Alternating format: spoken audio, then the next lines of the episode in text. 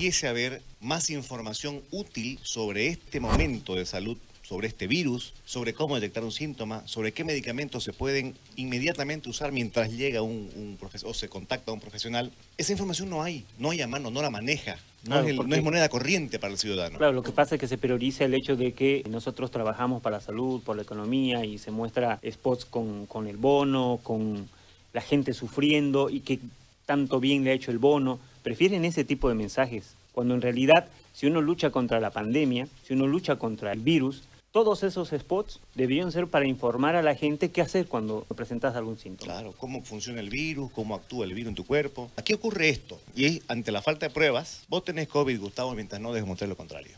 Hay muchos eh, medicamentos que funcionan para o para detener o para, en el caso del dióxido de cloro, todos esos te ayudan para, para contrarrestar, para combatir al virus. Según los médicos, ¿no?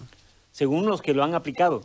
Pero oficialmente. Ese es el gran problema. Yo, yo les pregunto, ¿de qué te sirve saber que una señora que tiene tres hijos recibió 500 pesos y con eso le compró una semana de alimento a esos tres hijos? ¿De qué le sirve a la gente? De nada. Porque podrá decir, ay, qué bien que pudo comprarle comida para sus hijos. Pero publicitar la imagen de un candidato, nada más. Porque eso hicieron, ¿no? Eso es lo que están haciendo.